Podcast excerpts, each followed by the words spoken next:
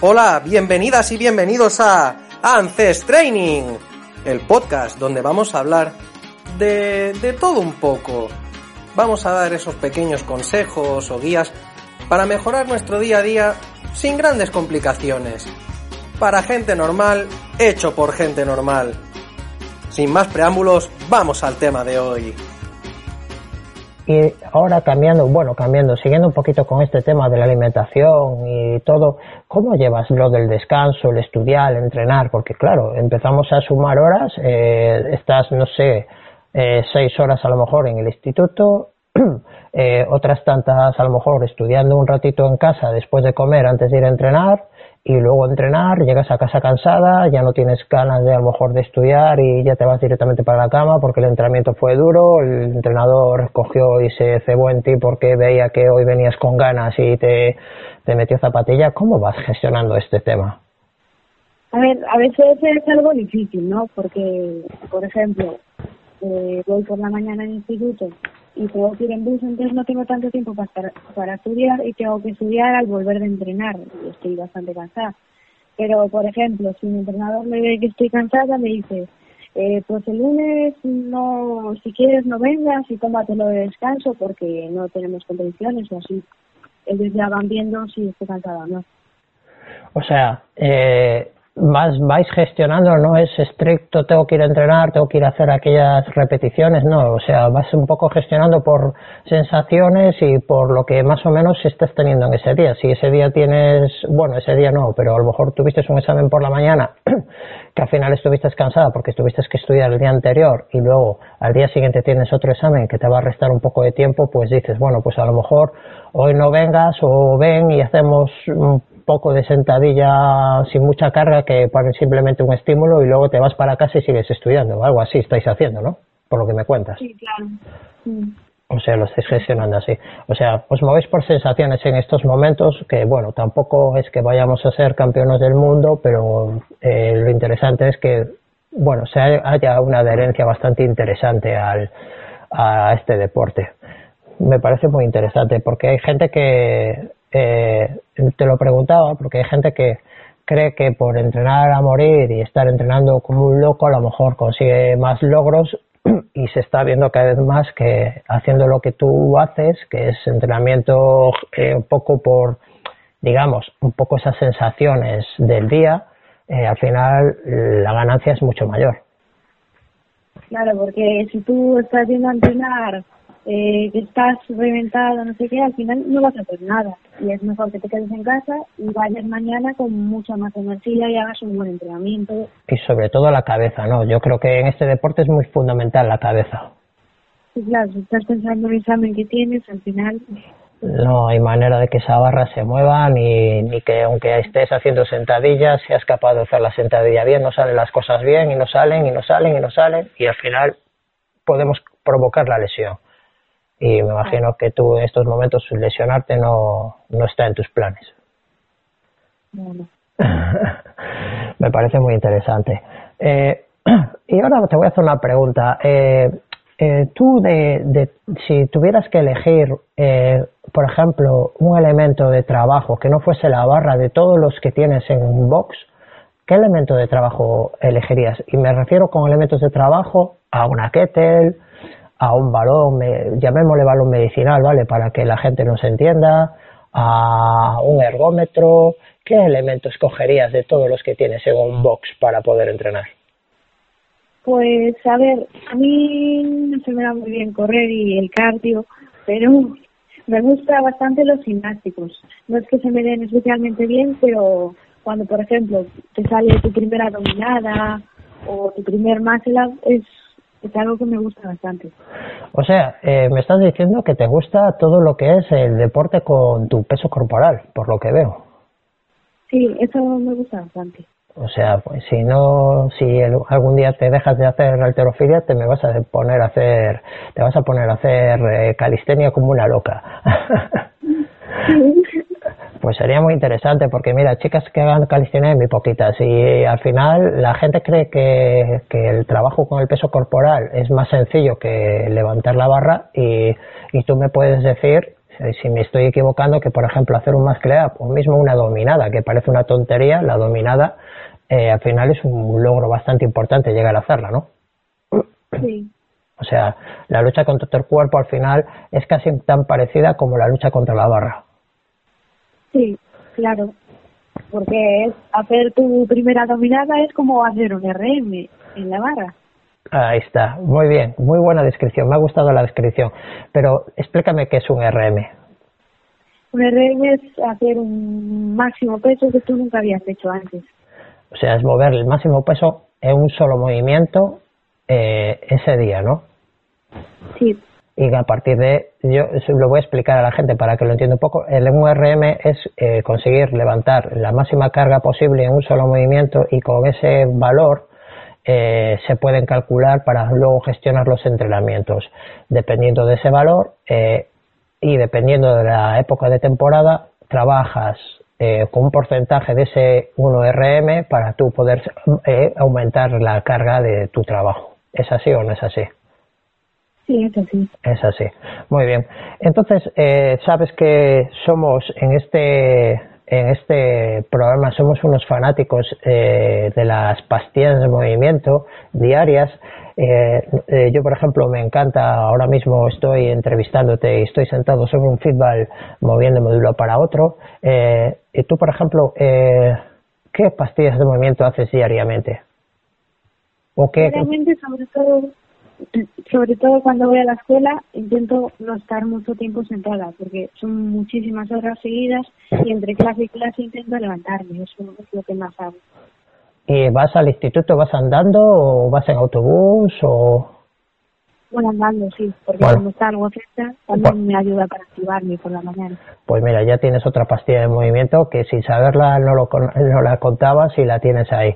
Al fin y al cabo, el estar moviendo, el estar en activo, nuestro cuerpo necesita movimiento. El movimiento es vida, la vida es movimiento. Entonces, eh, es un lema que defendemos a capa y espada aquí en nuestro, en nuestro programa. Entonces, bueno, eh, Amy, eh, una pregunta. Eh, para dar un poco de publicidad al, al club en el cual entrenas, que siempre son clubs pequeñitos, clubs que no, bueno, que muy poca gente tiene, y para que la gente sepa dónde poder ir a entrenar, eh, ¿con qué club de alterofilia estás entrenando? Yo estoy entrenando con el club de alterofilia de Vigo. Con el club de alterofilia de Vigo. ¿Y dónde está situado para que la gente si se quiera acercar o ir a preguntar? Si le pica la curiosidad. Dime, Ahora están, están viendo para cuando esté Balaídos habilitado, para, para trasladarse allí. O sea, si la gente quiere contactar con ellos, al final lo mejor es que se acerquen a lo mejor a un box como es el tuyo, que está en Castrelos, ¿no? Y ahí a través del box que pregunten por tu entrenador, que se llama Pablo, y ahí él ya les informará o mismamente ya empezarían a hacer alterofilia ahí, ¿no? Sí, o por la web o por el Instagram le mandan un directo, lo que sea. Me parece muy bien. Entonces, bueno, eh, acabando ya con esta entrevista, ¿quieres comentar algo más o algo que tú digas, bueno, quedó esto en el tintero que no me habéis preguntado y que y, a lo mejor lo quieres comentar o decir? No, creo que ya está todo. O sea, pues mira, te voy a hacer yo dos preguntas que no nadie sabe de ellas, de los que los, a la gente que los entrevistamos, que tenemos como costumbre eh, hacer eh, al anterior entrevistado, que fue un chico que hace altas, eh, hace rutas en mountain bike o en bicicleta, ¿vale? De larga distancia, un argentino, un chico que se llama Nico, te dejo dos preguntas para ti, entonces tú luego le vas a dejar dos preguntas al siguiente entrevistado, que no sabemos quién es aún. Entonces, eh, nadie sabe de estas preguntas, entonces son preguntas, le llamamos las preguntas trampa. Entonces, eh, te voy a hacer la primera pregunta que dejó Nico para ti, ¿vale? Que dice, ¿qué aprendizaje sacas de esta cuarentena? ¿Qué? ¿Qué? ¿Cómo? ¿Qué aprendizaje, aprendizaje sacas de esta cuarentena? El aprendizaje saco es que mm, yo creo que lo importante que es entrenar y disfrutar los entrenamientos. Porque ahora me acuerdo justo el entreno que me tocó el último día que fui a entrenar. Y si hubiese hecho eso, ¿sabes? disfrutarlo más, ¿sabes? Disfrutar lo que haces y las personas con las que estás. O sea, disfrutar del momento, del día a día, porque en cualquier momento esto nos da un, vuelco y lo que creas que tenías controlado al final se descontrola, ¿verdad? Sí, disfrutarlo más. Claro, es algo que yo también estoy totalmente de acuerdo contigo, el disfrutar del momento, de tu día a día, porque en cualquier momento, ya ves, eh, esta cuarentena nos ha hecho ver a muchos eso que tú estás nombrando, ¿no? el disfrutar en cada momento. Pues me parece muy buena respuesta. Y la siguiente pregunta es, ¿qué lugar pendiente tienes de visitar en un viaje? ¿Lugar pendiente de visitar en un viaje? Sí. Pues mucho, es que no viaje mucho, la verdad. Pero un sitio, a ver, un sitio que te gustaría ir, que viste, pues que yo por mí me iría, pues, yo qué sé, a Helsinki. Pues a Roma me gustaría ir. A Roma. También vas a escoger el peor sitio, tú también, donde también están todos pasando mal con el coronavirus. no, bonita ciudad, Roma, sí señor. Buena elección, buena elección.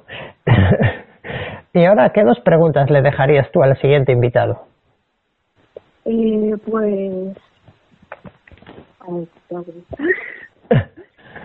eh, ¿Qué es lo que más le gusta de su deporte o su disciplina, lo que haga, es lo que más le gusta. ¿Qué más le gusta de su, en vez de deporte, si es deportista, supongamos que es deportista, le pregunto deporte o le preguntamos. Pero si no es, le preguntamos por la afición que más le gusta. ¿Te parece bien que le podamos jugar con las dos cosas ahí? Y la otra, eh, no sé.